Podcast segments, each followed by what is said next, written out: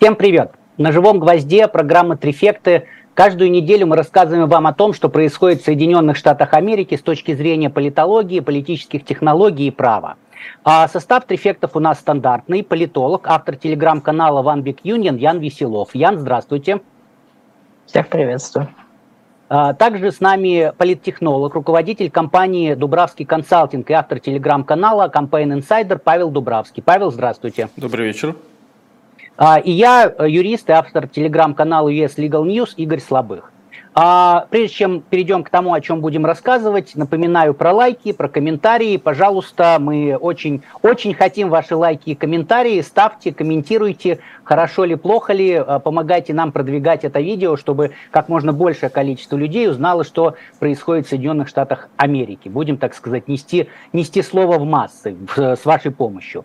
А о чем будем сегодня говорить? Ну, во-первых, сегодня мы запустим новую рубрику, которая будет называться «Блиц». Сейчас я о ней расскажу более подробно подробно. А, кроме этого Блица мы поговорим о шатдауне, который, возможно, грядет, возможно, не грядет. Ну вот, наверное, э, все-таки грядет, как мне кажется. Более подробно э, об этом э, поговорим. А, расскажем о том, как э, Соединенные Штаты Америки, по сути дела, выкупили своих граждан у Ирана. А, расскажем, как развивался и провалился импичмент э, генерального прокурора штата Техас.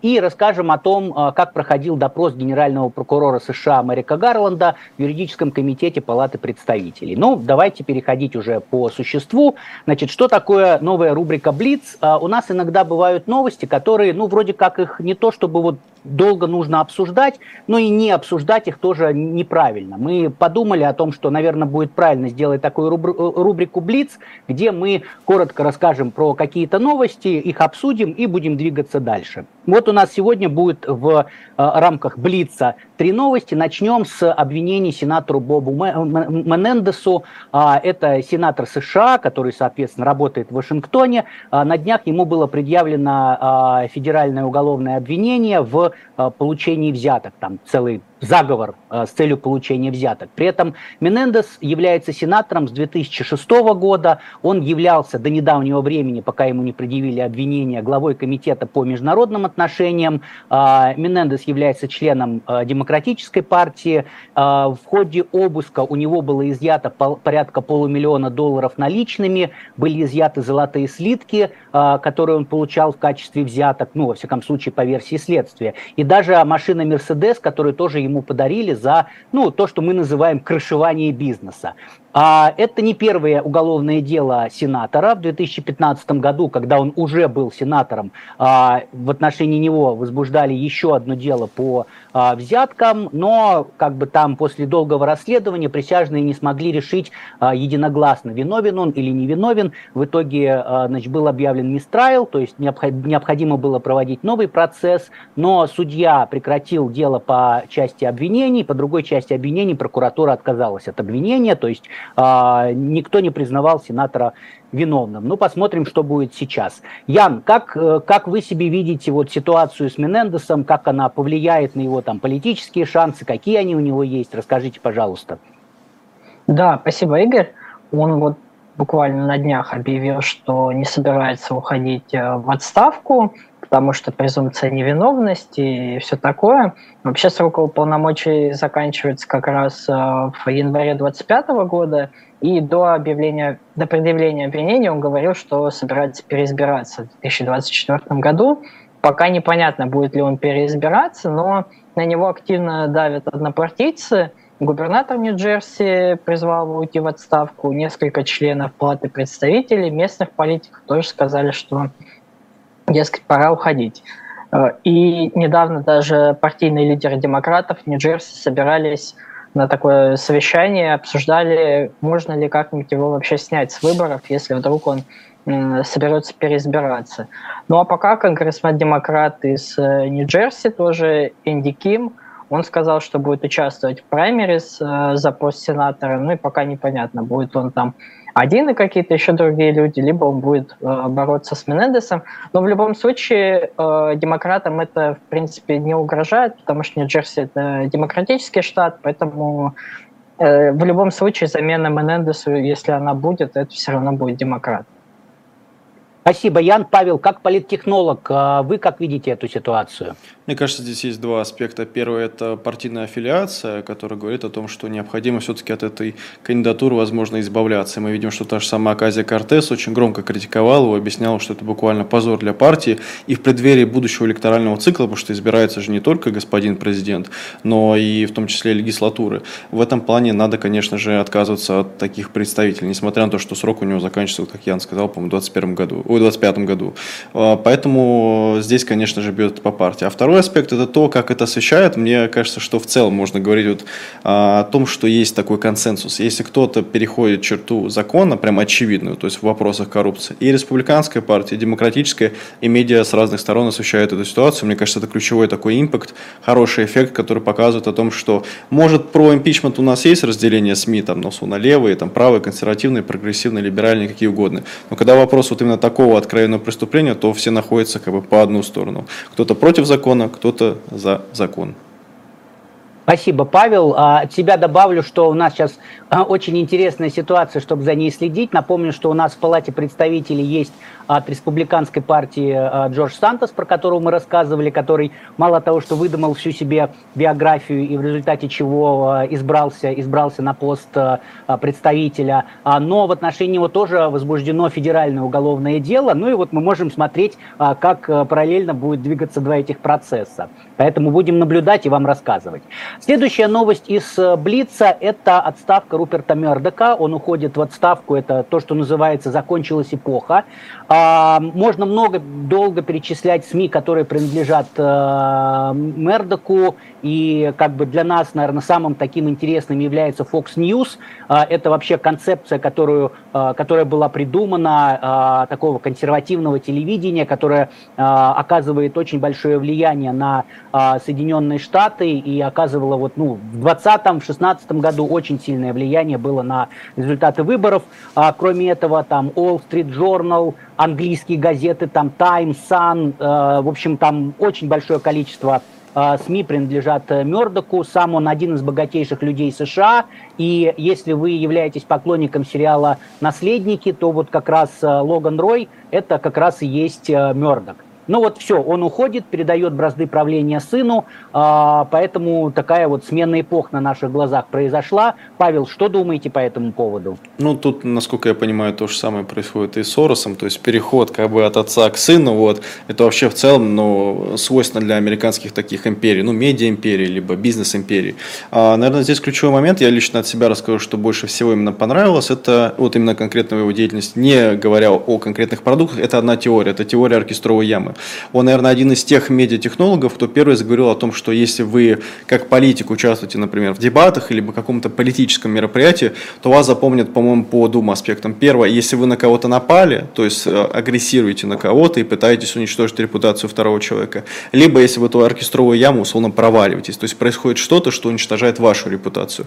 И вот как раз Мердок, он понимал, как медиа устроен, и вот его вывод такой краткий по этой теории, и мне кажется, что как раз и даже дебаты республиканской партии, которые вот сейчас 27 числа будут, и которые были до этого еще в конце августа, первый раунд, они показывают, что медиа и СМИ пишут именно про скандалы. То есть, условно, больше всего писали про а, конфликт Хейли против Рамасвами, или конфликт Рамасвами против Майка Пенса. Но мало кто писал о позиции Криса Кристи, о том, что к чему он призывал, какую повестку, или про Бургума, то же самое. Никому не интересен, потому что всем интереснее всегда конфликт. И вот в этом плане его наследие, оно остается, оно глобально, оно остается, причем не только в Соединенных Штатах Америки, но и в целом по всему, наверное, западному миру или где есть открытые избирательные кампании. Павел, спасибо. Ян, как ваше мнение по этому вопросу?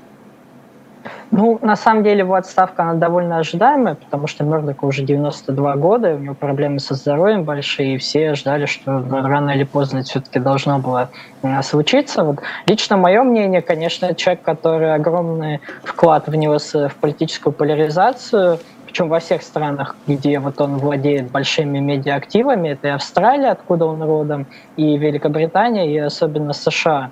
А, тут еще забавный момент, что а, он передал управление Fox News своему старшему сыну Лаклану, а, у него еще пятеро детей, и вот еще трое, они после его смерти получат равные голоса в управлении его компаниями.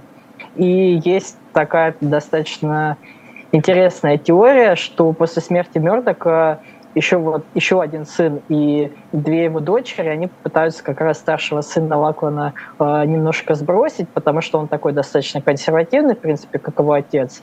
А вот э, сын младший Джеймс и сестра Элизабет, они такие относительно либеральные, и что они попробуют перехватить у него управление Fox News, и там либо продать этот канал вообще, э, либо попытаться его как-то развернуть в более такую центристскую сторону. То есть, да, сериал э, «Наследие», как бы наследство, да, да, спасибо, Ян.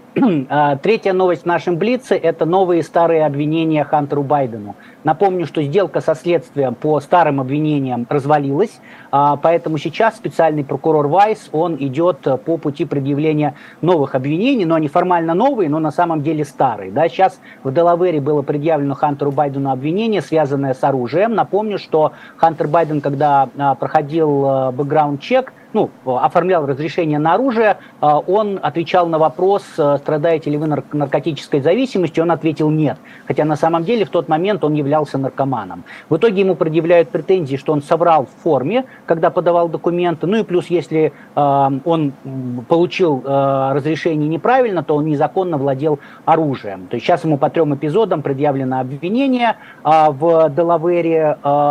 Мы знаем о том, что Хантер Байден не будет признавать вину уже, и я думаю, что там будет очень большая борьба и сильная, в том числе потому, что, например, в э, Федеральном апелляционном суде пятого округа который не имеет отношения к Делаверу, но тем не менее, а, некоторое время назад, летом, а, вот это требование закона самого, что у наркомана есть ограничение на владение оружием, было признано неконституционным. Я думаю, что Хантер Байден пойдет тем же путем. Ян, как вы себе видите Хантера Байдена с новыми старыми обвинениями? Как думаете, что будет?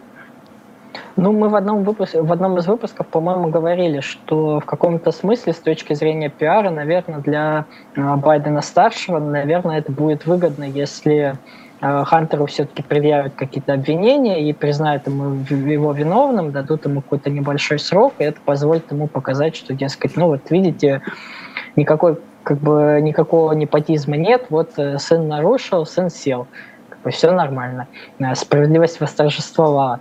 А второй момент, да, мне действительно интересно, вот будет ли э, Хантер и его адвокаты в защите в судебном разбирательстве пытаться настаивать, что обвинения против него именно нарушают вторую поправку э, и являются такими неконституционными, что как бы традиционно все-таки такая республиканская скорее тема на теме право на оружие, как-то его расширять и отстаивать. А тут получится, что сын президента демократы будут вот так вот на оружейной повестке пытаться выехать. Спасибо, Ян. Павел, как вы себе видите э, ситуацию? Мне кажется, что здесь выбор из двух зол, то есть либо Хантер Байден должен затягивать этот кейс как раз через э, решение суда по второй поправке, э, и мне кажется, что это его основной выбор, либо, конечно же, признавать там условно себя виновным, что он ничего никогда не сделает, очевидно, он не будет это делать. Поэтому мне кажется, что юридическая команда сейчас рассматривает эту возможность. Почему? Потому что у Джозефа Байдена выборы в 2024 году, и ему нужно, чтобы не было никакого признания решения по его сыну, чтобы это дело шло как можно дольше, потому что в 2024 году ему нужно победить, победить, а это дело, оно немножко отъедает у него рейтинг. И сейчас, насколько я помню, у него самый высокий антирейтинг за всю его, его электоральную историю. Да, спасибо, Павел. От себя добавлю, что ну, моя оценка, что у Хантера Байдена достаточно высокие шансы добиться прекращения дела, не потому, что он сын президента, а потому что э, в 2022 году Верховный суд существенно расширил вторую поправку, и я согласен абсолютно с Яном, что это будет странно, что сын демократического президента это использует, но, простите меня, ему там э, по совокупности до 25 лет лишения свободы грозит. Ну, там не будет там 25 лет, все равно там будет не больше, не больше 10, но как бы сколько бы ни было, все равно будет много. Поэтому я думаю, он будет использовать любую возможность сражаться. Ну, а мы нашим зрителям расскажем, что там будет происходить. Окей, вот такая э, у нас э, рубрика Блиц. Мы с ней заканчиваем. Пишите, пожалуйста, в комментариях, понравилось вам, не понравилось, нужно такое, не нужно. Насколько вам интересны такие вот быстрые обсуждения каких-то новостей без э, глубокого анализа и глубокой подачи. Ну, а мы идем дальше. У нас на кону, опять не на кону, на, на, на носу а, шатдаун правительства. Напомню, что вот мы летом только-только о нем говорили, и мы все единогласно прогнозировали, что его не будет, а, и мы оказались правы. А, давайте попробуем а, поразмышлять, а, ну, рассказать, во-первых, что происходит, а во-вторых, поразмышлять, на этот раз удастся избегнуть шатдауна или нет. Ян, пожалуйста, расскажите нам про шатдаун, что там происходит и в чем проблема. Да, спасибо, Игорь. Такая дежурная рубрика «Немного Америка разваливается», потому что США вновь на пороге приостановки работы федерального правительства. 30 сентября заканчиваются выделенные Конгрессом деньги на работу правительства, а нового бюджета пока еще нет. Соответственно, если новый бюджет не примут, то правительство останется без денег. Летом 2023 года, когда в Конгрессе шли такие бурные баталии вокруг э, повышения лимита госдолга, немножко другая э, ситуация, ну, отчасти похожая. Тогда демократы и республиканцы договорились, что расходы останутся на уровне 2022 года, что фактически означает, что они немножко ниже будут, потому что инфляция все-таки выросла. И администрация Байдена сказала, что ладно, в 2024 тоже такие же расходы давайте, но попросила Конгресс выделить там 20 миллиардов на помощь Украине, 12, 20 миллиардов, 12 миллиардов на, для агентства по чрезвычайным ситуациям, которое в том числе выплачивает компенсации, вот, допустим, в случае лесного пожара на Гавайях, который мы тоже обсуждали. Но республиканцы в ответ говорят, что Вообще-то надо еще бюджет сокращать, потому что дефицит растет, а это нехорошо. Мы за сбалансированный бюджет нужно резать. А, но при этом спикер э, Палаты представителей республиканец Кевин Маккарти, он не смог удержать под контролем свою фракцию, и республиканцы так и не смогли принять даже краткосрочный бюджетный законопроект, который продлил бы финансирование правительства хотя бы там ну, на месяц или на два. На днях вот последний законопроект они пытались провести. А, туда включили сокращение невоенных расходов на 8%, но он провалился, потому что пятеро таких принципиальных консервативных республиканцев сказали нет. Ну и все демократы, естественно, против голосовали. А, сейчас они новые рассматривают, там уже сокращение на 27%. Там э, умеренный республиканец э, Кен Бактер э, очень забавно высказался, сказал, что некоторые люди бы проголосовали бы даже против Библии, потому что в ней недостаточно Иисуса.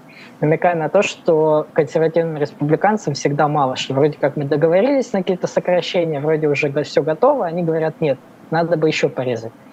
Вот. И но понятно, что даже если в этот раз они проголосуют за подобный законопроект, то через Сенат, в котором большинство демократов, он просто не пройдет.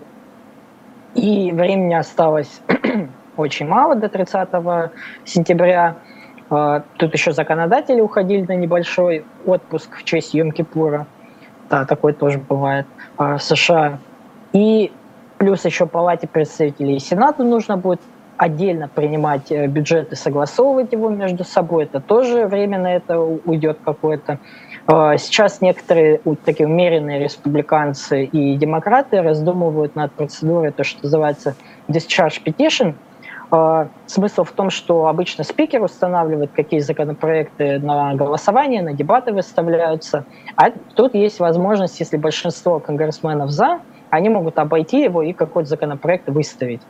Такое практикуют крайне редко, но вот такая возможность есть. Но даже если отвлечься от политических аспектов, там, как будет республиканцев воспринимать, которые поддерживают, как будет демократов воспринимать, это все равно вряд ли предотвратит шатдаун, потому что для запуска процедуры там нужно ждать больше недели, а недели, понятно, нет. И этот шатдаун, который весьма вероятен, будет уже, по-моему, 21-м э, с 1977 года. Э, конгрессмены некоторые уже даже начали выплачивать вперед зарплату с, э, работникам своих офисов – потому что они не будут получать зарплаты, а вот у конгрессменов как раз их э, это никак не затронет. Наверное, поэтому они так и не спешат э, с бюджетом, потому что зарплату они и так будут получать. Вот. И получается, с 1 октября первым делом закроются национальные парки, музеи, некоторые паспортные столы закроются. А в аэропортах могут начаться задержки и отмены рейсов, потому что э, проверки багажа тоже госслужащие выполняют федеральные. Потом начнутся проблемы с э, федеральными выплатами, той же ФЕМА, э, связанные с чрезвычайными ситуациями, всякие пособия для малоимущих. Ну и кроме того, 2,2 миллиона федеральных госслужащих перестанут получать зарплату, э, часть из них отправится в вынужденный отпуск, э, также не будет платить зарплату еще и одному и тремя миллионам э, военнослужащих американских. Ну, то есть понятно, что когда новый бюджет все-таки примут, им это возместят, но пока платить не будет. То есть пока не очень понятно, как долго это продлится. Самый долгий шатдаун, по-моему, продлился 18 дней.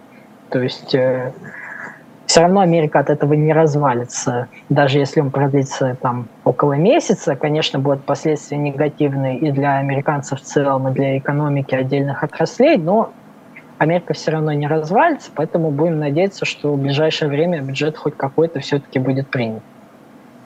Ян, спасибо. Но правильно я понимаю, что ваше видение, что шатдаун, э, скорее всего, случится? Да, мне кажется, что он случится, потому что времени очень мало. Э, Конгресс, э, Палата представителей, они вот из этого отпуска выйдут только завтра, во вторник. И получается, у них есть время, по сути, до субботы. То есть э, это очень мало времени, чтобы, во-первых, Палата представителей приняла свой бюджет, Сенат принял свой бюджет, чтобы они согласовали бюджет. Но я не верю, что за такой короткий срок они действительно успеют.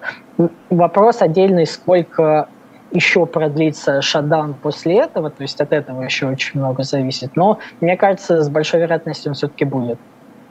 Спасибо. Ян, Павел, расскажите, как политтехнолог, как вы себе видите эту историю с шатдауном Угу. Спасибо, Игорь. Здесь есть несколько аспектов. Первый аспект – это то, как избиратели это видят. То есть, что важнее, а, кого будут винить в том, что шатдаун наступает? Демократов или все-таки республиканцев? Здесь мне кажется, что, распределение будет опять 50 на 50 в пользу того, за какую партию вы там голосуете.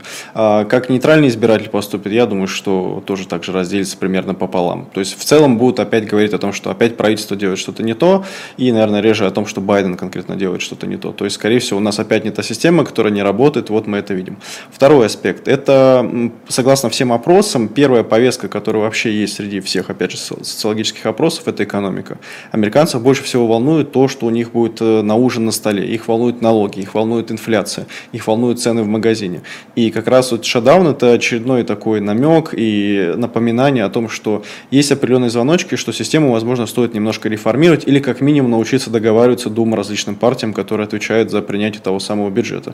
В этом плане, конечно же, ну, мне вот импонирует лично попытка республиканцев все равно сократить как можно больше расходов, потому что, ну, это как бы мои личные взгляды.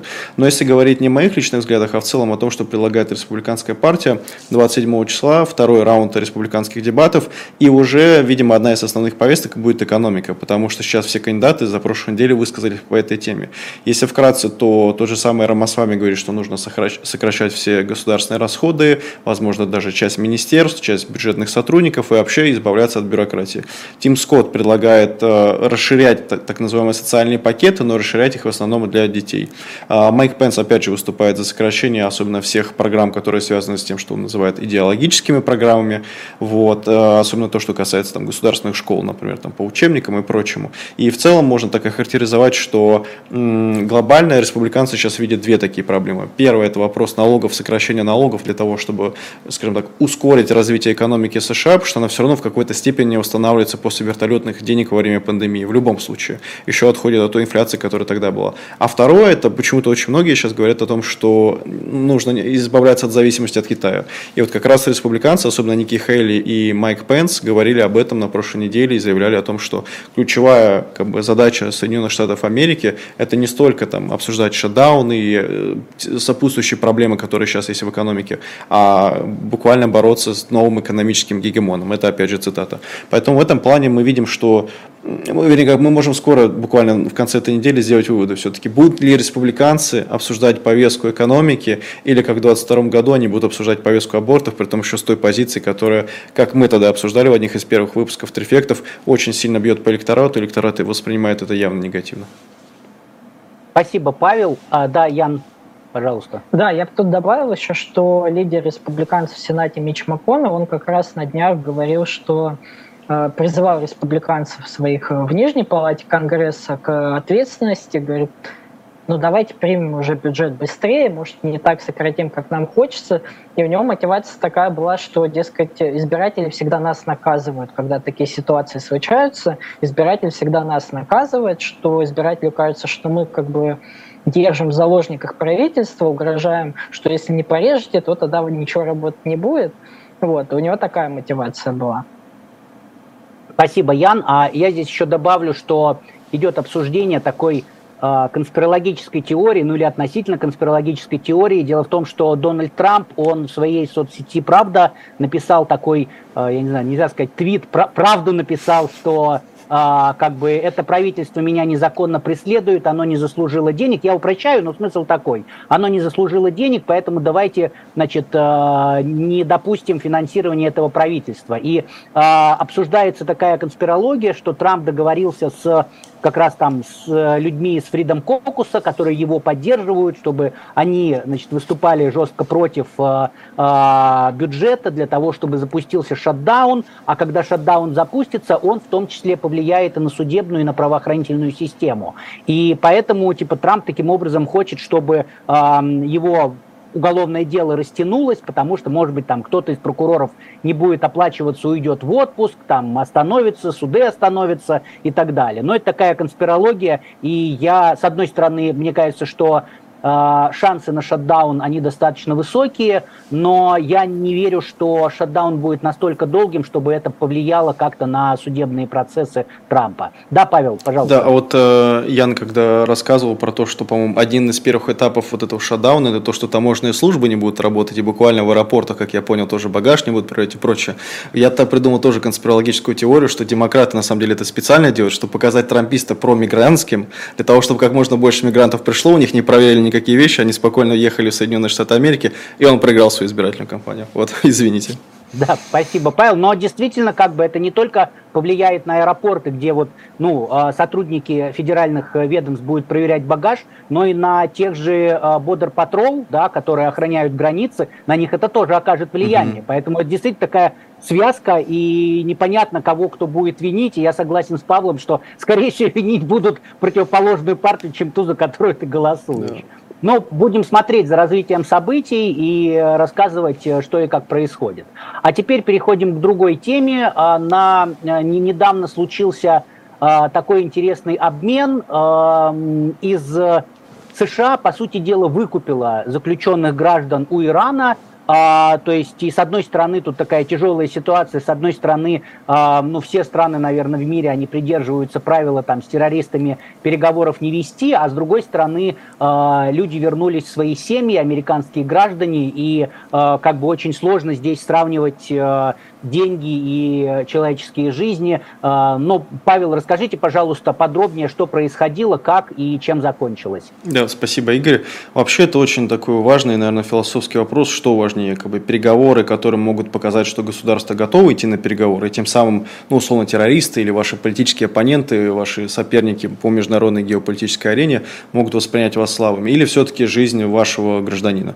Я знаю, я могу путать, вот прошу, если что, меня в комментариях поправить, но насколько я помню, например, вот в израильской армии, в Цахал, если берут в плен э, солдата, то он имеет право рассказать всю информацию, которая у него есть, потому что жизнь израильтянина, она важнее, чем любая информация. Насколько я помню, они придерживаются вот этого принципа. И как раз почему я вот такую подводку делаю, потому что в США сейчас такая бурная дискуссия, правильно ли поступил Байден, то есть стоили вот эти пять жизней 6 миллиардов долларов, которые были отправлены Ирану, причем они были отправлены, насколько я помню, не отправлены, они, э, это деньги, которые от Южной Кореи получит Иран, а эти деньги в свое время были как раз при еще администрации, по-моему, Барака Обамы туда отправлены за покупку нефти со стороны Ирана, которая была у Ирана. То есть там такая сложная сделка о том, что там в 15-16 году купили нефть, но покупали там через Южную Корею, и потом развалилась иранская сделка, которую начинал как раз Барак Обама, и потом пытался, обещал восстановить Джозеф Байден, у него не получилось. И те самые деньги, они остались замороженными. И вот сейчас часть из них как раз отдают Ирану, но по следующим критериям. Они идут только на гуманитарную помощь, они идут только на еду и на медикаменты. То есть нельзя условно условно, на них взять и построить ракету. Как это будет проверяться, я, честно говоря, не понимаю, но, насколько я понимаю, как минимум будут расписки и обратная документация, которая за каждый там отданный доллар э, должна быть возвращена, условно, там, Госдепу США. Более того, ключевой вопрос, на чьи деньги? То есть это деньги налогоплательщиков, либо это какие-либо другие деньги? Ответ второй, по крайней мере, СМИ утверждают так, что это не деньги налогоплательщиков, это как раз вот те самые деньги, которые были отправлены за нефть. Поэтому, например, аргументы республиканцев, когда они говорят, что это самая там дорогая сделка по покупке наших граждан, она здесь не совсем корректна, это больше такой риторический прием, это тоже надо понимать. Хотя, с другой стороны, опять же, вот тот же самый Майк Пенс э, неоднократно заявлял, что ну, буквально это шантаж, и Соединенные Штаты назвали цену, за которую можно похищать граждан Соединенных Штатов Америки и потом просить эту цену. Здесь же опять вопрос философский, то есть что важнее, э, сумма, которую США заплатят, причем ну, здесь явно кейс никогда это платят налогоплательщики. А второй вопрос, это что ну, важнее, то есть жизнь или условно деньги. Опять же, вот есть кейс Израиля, вот, вот интересно просто сравнить и тоже вот ваше мнение понять. Тут еще немножко дополню, что, опять же, дискуссия как раз заключается в том, что э, вообще, ну, имеет ли право Соединенные Штаты Америки, вот буквально так, э, скажем так, торговаться в любой ситуации и всегда пытаться вызволить самих. Я помню один из громких таких кейсов, это, по-моему, политехнолог Виталий Шкляров, я не помню точно, есть у него американское гражданство или нет, тут, тут тоже прошу меня поправить, но когда в Беларуси он был арестован, то его потом как раз-таки за него Государственный департамент США просил о том, чтобы его отпустили. И, насколько я помню, даже переговоры по этой теме велись. Поэтому здесь, опять же, насколько я понимаю, у Соединенных Штатов Америки есть такой ключевой принцип, что неважно, где наш гражданин оказывается, мы обязаны ему помочь, мы обязаны сделать все для того, чтобы его вытащить. Поэтому здесь интересно ваше мнение, коллеги, как вы на это смотрите и вообще как думаете, насколько скажет, скажется на электоралку? Да, Павел, спасибо. Ян, как вы видите эту ситуацию? Да, я насколько понял, там такая система, что эти деньги, которые в Южной Корее были, их перевели в Катар, и Катар, собственно, эти деньги будет давать Ирану уже под какие-то... Но вы правильно сказали, что это именно иранские деньги, по сути. То есть это не деньги американских налогоплательщиков, да. Тут этот прием такой немножко демагогический. То есть заложников освободили не в обмен на деньги, а в обмен на снятие санкций с Ирана. И это тоже очень важно. Об этом тоже стоит сказать, что это такой прецедент, когда э, с одной стороны, там же равнозначный обмен, то есть пятерых на пятерых поменяли, пятерых иранцев на пятерых американцев. В США были люди, которые обвиняли в том, что они помогали санкции против Ирана а, обходить, а в Иране сидели в основном иранцы, но с американским гражданством в том числе.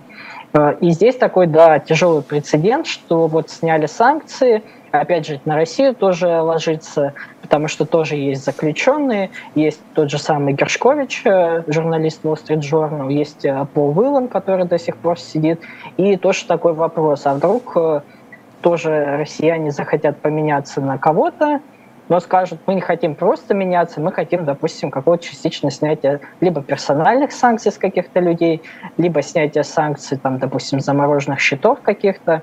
Это действительно большая проблема, вот как э, американцы себя будут в таком э, случае вести. То есть они показали, что да, в каких-то случаях они вот готовы на такое идти.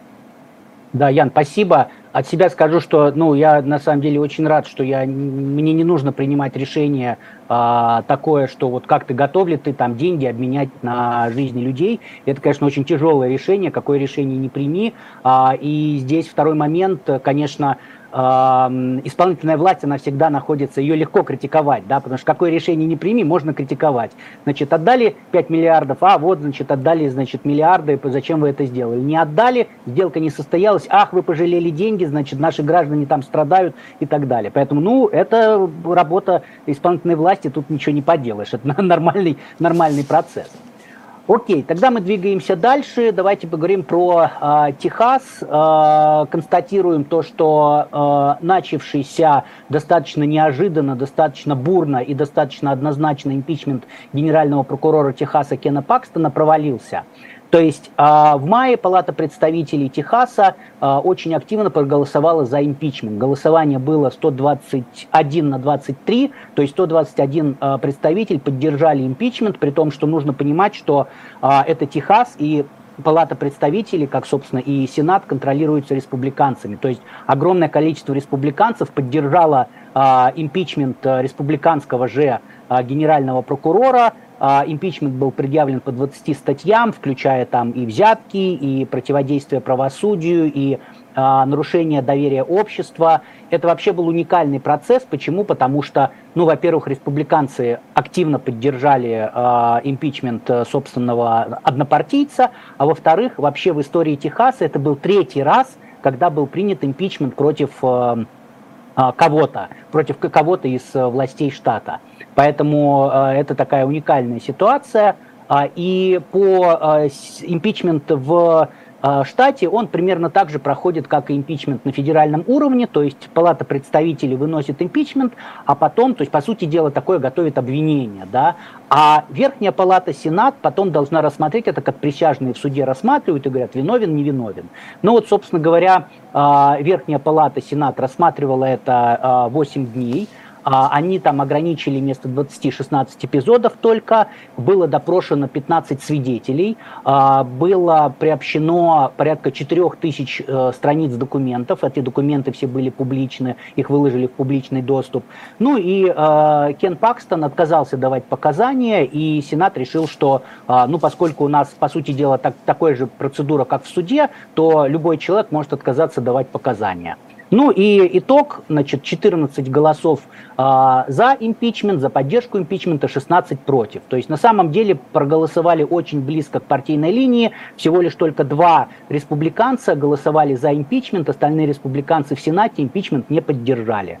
А, жена Пакстона, которая является сенатором, она присутствовала на заседаниях, но не а, голосовала, потому что было принято решение, что это у нее конфликт интересов. Да, она не может решать за мужа. Ну и последствия, собственно говоря, все, всей этой ситуации какие? Пакстон вернулся в офис генерального прокурора. В мае, в мае, после того, как ему был вынесен импичмент, он был отстранен временно от должности. Как только обвинения были сняты, ну все, он вернулся, он теперь опять э, также прокурор, прокурор штата.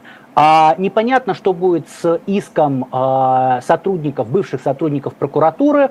Значит, там было э, 6 человек, а, написали, помощников и заместителей Пакстона написали на него жалобу, а, в том числе федеральные органы власти. После этого они были там, кто-то ушел сам под давлением, кого-то уволили. В итоге часть из них подали иск, и, судя по всему, они этот иск выиграют, потому что речь шла о заключении мирового соглашения. И прокуратура Техаса была готова выплатить им более трех миллионов долларов а, компенсации за незаконные действия. Но проблема в том, что по законам Техаса эта выплата могла произойти только если если Палата представителей ее одобрит.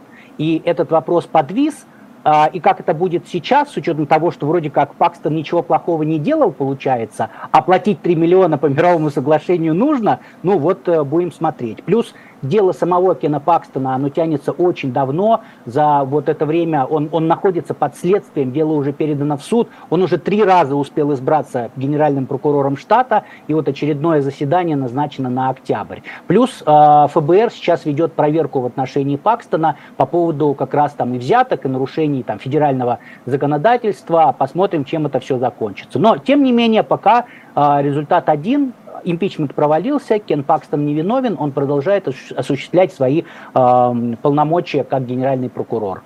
Ян, как ваше видение этой ситуации, что думаете про Пакстона и про Техас и действия Сената? Ну, мне кажется, это будет такой большой электоральный политический boost для Пакстона, потому что он теперь на каждом углу будет говорить, что вот, смотрите, я оправдан, ни в чем не виноват. Возможно, даже попытается в губернатора Техаса пойти, я думаю, когда у Эббота закончится его полномочия, вполне возможно. В принципе, часто такое бывает, что генпрокуроры потом идут либо в Сенат, либо в губернаторы штата. Была очень смешная фотография с импичмента, как раз его жена, э, она так протянула руку и смотрела на свое обручальное кольцо, и выглядело, как будто у нее какие-то такие муки совести сейчас происходят, хотя, да, как вы правильно сказали, что ей не предстояло голосовать, потому что она взяла сама отвод в этом деле. А, ну и на самом деле интересно, как вот теперь строятся отношения между республиканцами в Техасе, потому что а, Палата представителей она да, однозначно поддержала, то есть большинство республиканской фракции проголосовало за. И до сих пор, в принципе, спикер – палата тоже говорит, мы все сделали правильно. Я уверен, что мы все голосовали правильно. В Сенате, наоборот, говорят, что надо устроить аудит, на что вы там миллионы долларов потратили на какое-то разбирательство, и все это чушь полная. И, в принципе, там же в Сенате тоже, как в федеральном импичменте, нужно было две трети голосов. То есть даже если бы еще парочка республиканцев проголосовала, все равно голосов бы не хватило. Тут интересно, какой конфликт теперь будет. А, возможно, многих республиканцев теперь э, будут ждать тяжелый праймерис, потому что Возможно, кто-то им решит э, бросить вызов как раз вот с этой точки зрения, что вы предали партию, там нашего генпрокурора хотели свалить, надо вас теперь наказать. Да, спасибо, Ян. А, Павел, а вы как видите эту ситуацию? Я вот э, незадолго до самого заседания, у меня есть коллега, он живет в Техасе, он журналист, то есть он работает в одном из ведущих техасских СМИ, также международных СМИ работает. Я его спросил, оправдают, не оправдают? Он мне сказал, сто процентов оправдают. Я спрашиваю, почему? То есть, ну почему проголосуют за то, что как бы там невиновен, ничего не сделал? Он сказал, что ну, в ситуации, когда у тебя вся власть буквально красная, партия будет стараться сохранить как можно больше своих людей, неважно на какой должности. И в ситуации, когда, например, условно, там раньше как-то, или там 20 назад было в Техасе, там губернатор губернатор красный, лейтенант-губернатор синий, и вот такая двупартийная система, она работала в разы лучше, потому что ну, мой коллега, он возрастной, вот, и он рассказал про эти кейсы. Я спрашиваю, ну хорошо, а дальше как это будет? Он говорит, что ну глобально в Техасе все понимают, что он преступник, что он виноват. Опять же, пересказываю мнение, вот, возможно, он не прав, но мне просто вот хочется им поделиться, потому что человек и журналист, он занимается этим профессиональным политический обозреватель, и при этом он еще живет в самом Техасе. И вот он сказал, что все понимали заранее, как это все закончится, но мы с ним обсудили, а какой вообще, вот какие последствия могут быть этого. И мне кажется, что на самом деле избиратель-то может наказать вообще всех тех, кто как раз оправдывал по этому делу. И вообще в целом наказать республиканскую партию, потому что мы видим, что Техас за последний электоральный цикл, он уже не такой красный на самом деле, как, как был до этого, он уже розовенький. И как бы в силу демографии, в силу там политических изменений, мне кажется, что он будет со временем сдвигаться, и вот такие кейсы они его только приближают. И когда республиканская партия а, в силу там стремления удержать власть, не знаю, или оправдать своих, или наоборот, может, они думали, что это такой антикриз репутационный, что они как раз пытались работать для того, чтобы доказать, вот он невиновен. Мне кажется, что это, наоборот, работает в минус, потому что лучше признать, что человек действительно сделал что-то не то, более того, нарушил закон, избавиться от него, начать все с чистого листа, чем бороться за одно конкретное место и при этом рисковать рейтингами партии в преддверии следующих выборов. То есть для сомневающего избира... сомневающегося избирателя, мне кажется, что это как раз такой аргумент в пользу голосования даже там за демократов, либо наиболее более демократического Техаса республиканцев на тех же самых будущих праймериз. Да, Павел, спасибо. Ян, пожалуйста.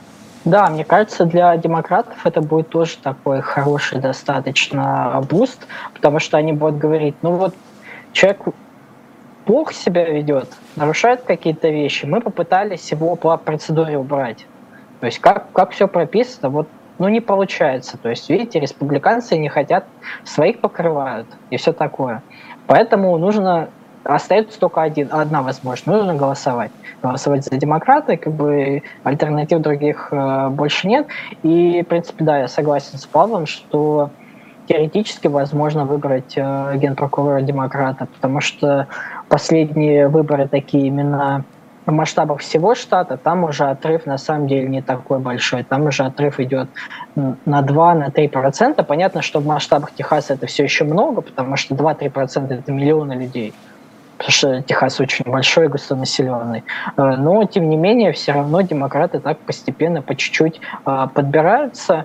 А плюс, опять же, в ситуации, когда вот вы приходите на выборы, у вас э, бюллетень, да, там президент, сенатор, генпрокурор, местные депутаты. Вы можете за республиканцев проголосовать за, всех почти, но посмотреть на, на генпрокурора и сказать, блин, ну за Пакстона не буду голосовать. Вот он мне не нравится. И, соответственно, у вас как бы остальные республиканцы, может, изберутся, а за него какое-то количество республиканцев просто не проголосуют. Они будут голосовать за демократов, но просто не будут голосовать за него. И это, возможно, хватит вот немножко для того, чтобы выбрать демократ.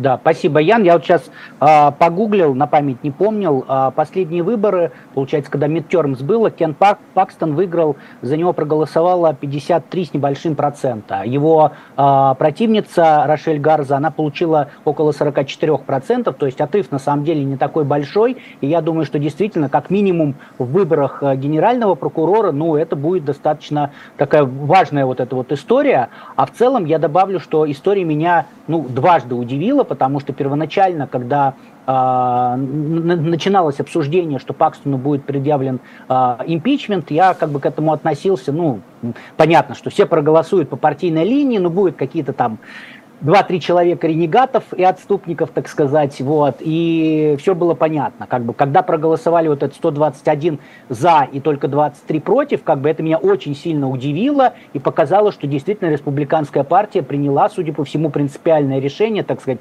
очистить свои ряды, да, а второй раз меня это удивило, когда проголосовал Сенат, когда ну, реально вот совершенно другой расклад, не так, как в Палате представителей. Понятно, что было время, наверное, там Пакстон э, провел работу. Э, я читал статьи, например, о том, что э, сенаторы, которые голосовали, у них э, вместе с Пакстоном одни и те же спонсоры, которые спонсируют их выборы. И как бы получается, если они голосуют против Пакстона, то они могут лишиться спонсора, ну и так далее, но как бы я все равно удивился. Ну то есть странно, почему в Палате представителей не, не боятся, а в э, Сенате боятся, не знаю. Ну как бы, но в любом случае это интересно, мне очень нравится, что это вот и есть такая живая политическая жизнь, потому что ты не можешь предугадать, что будет, да, как бы вот, ну все совершенно неожиданно происходит, и в этом прелесть американской политики. Так, ну а мы переходим тогда к нашей последней теме, а на прошлой неделе состоялось то, чего давно все так ждали, генеральный прокурор Соединенных Штатов пришел в юридический комитет Палаты представителей, где его, то, что называется, жарили все, кому не лень, задавая всякие разные вопросы, в основном про Хантера Байдена, Дональда Трампа и э, всякое такое. А, Павел, расскажите, пожалуйста, подробнее, чем мучили Гарланда, что он отвечал и как вообще прошли эти слушания. Да, Игорь, большое спасибо. Честно говоря, я ожидал чего-то больше. Мне показалось, что это буквально, знаете, допрос училки, двоечника, почему не сделал домашку. Вот, вот для, я это воспринимал именно так. Я для себя три ключевые темы э, вывел. Первая тема это по поводу мемо, то есть ну, то же самое меморандум, можно его перевести либо как памятку, которая касалась католиков и которые там от имени того самого Гарланда, его департамента рассылали по различным учреждениям, и оно стало публично доступным. Есть совсем кратко напомню, согласно ему, а, католики, причем традиционные католики, там было так написано, являются там террористами или там сторонниками террористов, ну, экстремистами, давайте так скажем, экстремистами, то есть у них якобы экстремистский статус. И вот один как раз из тех, кто его допрашивал, он спрашивает, так все-таки они ну, являются экстремистами, традиционные католики. На что Гарант им отвечает, кто такие традиционные? Я не очень понимаю, что значит этот термин. Ну, католики хорошо являются? Он такой, ну, нет, не являются. Все, вопрос закончен. Только я это рассказал кратко, а это там было, наверное, минут 45. Они так обменивались репликами, и один пытался доказать другого. В целом впечатление такое, вот, что буквально все, что защитники Гарланда, что атакующий Гарланда, то есть и республиканская демократическая партия, они скорее как на древних форумах древнегреческих публиковались в риторике, потому что, э, вернее, практиковались в риторике, потому что пытались красивыми такими эвфемизмами рассказать, а вот вы там предаете там республику или демократию, нет, вы предаете. Поэтому еще там было две следующие темы. Это тема как раз Хантера Байдена, и ключевой вопрос там был, вы как-либо вмешивались в этот кейс, то есть ваша задача какая была? Ну, тоже, наверное, час они спорили по этому одному вопросу. В итоге Гарон сказал, нет, клянусь, что я никак не участвовал в этом кейсе, никакого вмешательства моего нет. И все. То есть здесь точка. И третий, наверное, такой большой вопрос, это как раз то, что касается Дональда Трампа. То есть вот все расследования, которые против Трампа сейчас ведутся, это тоже как бы это целенаправленная политика. А как вы относитесь к мнению тому, что Дональд Трамп сказал, что здесь как бы ну, байс, то есть есть определенная агенда, определенный интерес, скрытый интерес политический против э, самого Дональда Трампа. Ну, Гарланд на это, естественно, ответил, что нет, никакого нет. Слушайте, вы республиканцы конкретно сейчас пытаетесь использовать вот все происходящее подходящее для того, чтобы ну, участвовать, видимо, в следующих выборах и как-либо набрать себе проценты. Более того, то, чем занимаются республиканцы, по его, опять же, слова, по словам, это попытка, опять же, скомпрометировать вообще демократическую партию, систему правосудия. На что ему, по-моему, Джим Комер, а, Джим Джордан ему на это сказал, председатель комитета, что а, вы знаете, что вот 4 из пятерых американцев, согласно какому-то там опросу, а, считают, что у нас двойная система правосудия. И считает как раз благодаря вам. Вы согласны с этим? Гарланд на это ответил, нет, я с этим не согласен. То есть вот я вижу кратце это так. Я вот правда посмотрел все, все выступление, весь этот допрос. И честно, я вот ожидал, что ну, республиканцы минимум предъявят обвинение, э, будет какой-то козырь, э, вытащен, его будут использовать против него как-то. Ничего этого не было. То есть это буквально вот, если предыдущие допросы даже с тем же самым Кеннеди мне было интересно смотреть, потому что там позвучали новые интересные факты, как минимум, что можно было изучить. Там были какие-то юридические прецеденты, на которые тоже ссылались. Это тоже интересно было изучить. Но вот конкретно здесь это выглядело больше как допрос на пустом месте. И более того, Гарланду, ну, со стороны республиканцев практически не давали ответить. То есть от него требовали закрытых ответов. Я знаю, что Тед Круз в Техасе все время, когда допросы свои делает, такие же публичные, он тоже все время, я вам не позволю это самое, закрываться от меня простыми ответами, вопросами или длинными пространными фразами. Отвечайте да или нет, умирали ли дети там на мексиканской границе или не умирали дети. Ему на это кто-то отвечает, кого он там допрашивал в Техасе, типа, я вот на это сложный кейс, надо объяснить, сколько тысяч детей умерло, сколько там они погибли. Вот здесь я видел то же самое. То есть мне кажется, что с точки зрения риторики это очень слабое выступление, с точки зрения политтехнологии это не тот кейс, который республиканцы могут записать себе в победу. Выглядел он, скорее всего, слабо.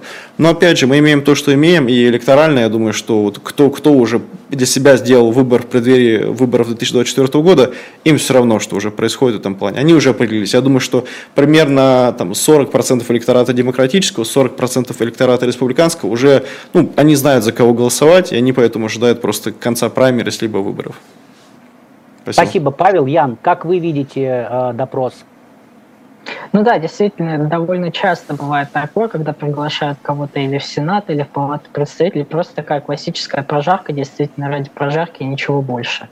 И такое чувство, что политики просто хотят максимально громко задавать, грозно задавать вопросы, чтобы потом вечерние новости в нарезку попасть. Республиканцы хотят на Fox News попасть, э, чтобы показали, а вот, вот как вы, вот, а? Демократы хотят попасть там на MSNBC и на CNN. То есть тут как бы такая классика. Но был один забавный момент достаточно. Один из республиканцев спрашивал, по Мэнди Бикс, э, спрашивал э, Гарланда насчет обысков у Байдена, связанного с секретными документами. И он что сказал, а не нарушает ли это вашу какую-то, ваши какие-то там процедуры внутренние? Он ему говорит, э, я не могу комментировать конкретные дела, которые сейчас идут. Это как бы стандартная практика, не могу по ним ничего комментировать. Он говорит, да забудьте вы про этот Делавер, вы как бы в общем мне скажите. Он такой, в смысле Делавер? Я думал, вы про Маравара спрашиваете. Ну вот видите, у нас такое количество обысков, обысков у первых лиц государства, что все уже начинают путаться, непонятно, кто что имел в виду. Но я я от себя добавлю здесь к тому, что сказал Павел. Я, я абсолютно согласен с тем, что как бы, да, вот это вот все просто картинку какую-то пытались получить. А, ответы да нет, как, например, а, а, спрашивал, сейчас уже не помню кто, как раз про это мема, про традиционных католиков, когда вы мне отвечаете, да или нет, традиционные католики террористы, вот, и, и Гарланд начинает говорить, что, подождите, что такое традиционные католики? А как это? Я вам сказал, вы мне ответите да или нет, они террористы или не террористы. Гарланд в ответ на это говорит о том, что, послушайте, а, а, вы э, как бы с бэкграундом моей семьи обвиняете меня в том, что я преследую, а, значит, кого-то по религиозным каким-то принципам, это вообще немыслимо. Вот, ну и в итоге как бы, да, вот это такой просто классический был разговор. В целом очень много вопросов, конечно, было про Хантера Байдена, и очень часто, ну не очень часто, а всегда Гарланд занимал одну позицию. Послушайте, дело Хантера Байдена расследует сначала прокурор Вайс, теперь специальный прокурор Вайс, поэтому, пожалуйста, как бы все вопросы к нему, его в начале октября, кстати, будут допрашивать, обязательно об этом расскажем. И, типа, я не вмешиваюсь, я не могу вмешиваться, потому что он на то специальный прокурор и есть, ему передано расследование, не надо меня это спрашивать. Ну и а, еще, конечно, мне показалось очень несправедливым, конечно, а, претензии, претензии а, э, некоторых республиканских политиков Гарланду о том, что почему вот вы дали э, статус вот, вот, вот, вот тогда, да, Вайсу. Он сказал, ну, когда меня попросили, тогда я и дал. А что вы хотите, чтобы я его не давал? Ну, как бы, ну, тогда бы действительно обвинили бы, что не дал статус специального Сами же просили. Сами же просили, да. Вот, на этом у нас все. А, мне кажется, очень живенько мы сегодня поговорили. Всем большое спасибо. Не забывайте про лайки, комментарии. А, увидимся на следующей неделе. С вами были э, Веселов, Дубравский и Слабых. Всем пока. Пока-пока. Пока.